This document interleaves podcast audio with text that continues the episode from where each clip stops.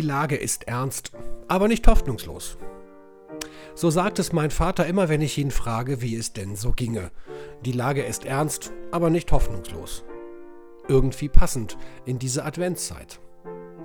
Dieses Wörtchen ernst hören wir ja nicht so gerne, denn da sind ja Konsequenzen gefordert. Da tritt Ernüchterung ein. Wenn es ernst wird, dann ist da nicht mehr zu spaßen.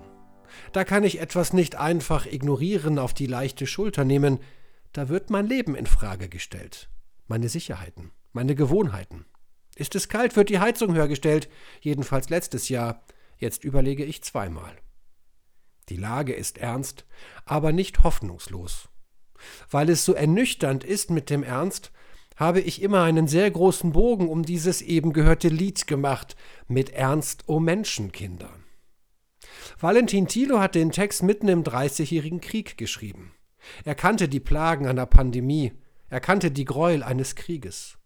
Die Pest hat ihm seine Eltern genommen, da war er gerade einmal 13 Jahre alt.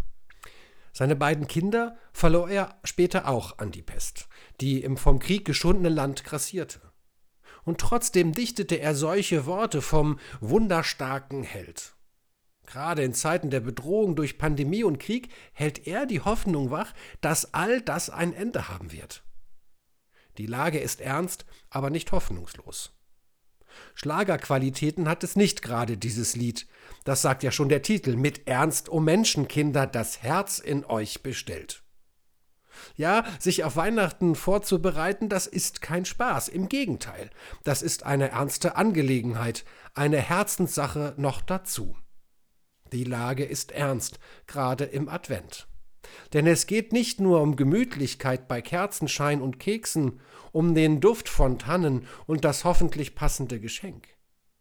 Da kommt einer zu Besuch von allerhöchster Stelle und bei allen. Dieser Gast ist wie kein anderer, der ist kein bisschen an irgendwelchen Äußerlichkeiten interessiert, ob es in der Wohnung sauber ist oder so, sondern vor allem daran, wie es in unserem Innern, in unseren Herzen aussieht. Das ist quasi Hausputz mal anders, eben im Innern. Und wie das gelingen kann, beschreibt Thilo so. Bereitet doch feintüchtig den Weg dem großen Gast, macht seine Steige richtig, lasst alles, was er hasst. Macht alle Bahnen recht, die Tallast sein erhöhet, macht niedrig, was hoch stehet, was krumm ist, gleich und schlicht. Für den inneren Hausputz hat Thilo also ein relativ einfaches Rezept. Lasst alles, was er hasst, also Gott. Lasst den Neid, eure Besserwisserei, jedwede Feindseligkeit sei sie offen oder versteckt. Eure überzogene Selbstdarstellung. Kehrt vor eurer eigenen Haustür, statt immer nur auf die anderen zu zeigen.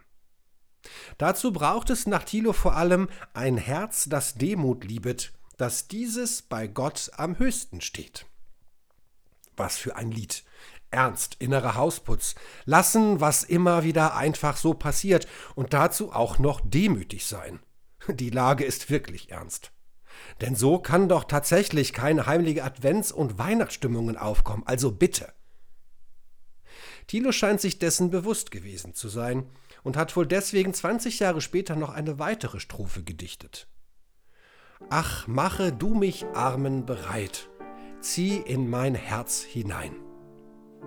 Allein schaffe ich das nicht. Mit dem Ernst, dem Hausputz, der Demut. Mache du mich bereit. Da brauche ich schon Hilfe von ganz oben, um über meinen Schatten zu springen. Aber ich gebe die Hoffnung nicht auf. Versuche mich bereit zu machen, meine Tür für diesen Gast zu öffnen, der da kommt. Ich bitte ihn herein. Ja, die Lage ist ernst, aber sie ist eben nicht hoffnungslos. Wie gut, das zu wissen, gerade in diesem Advent.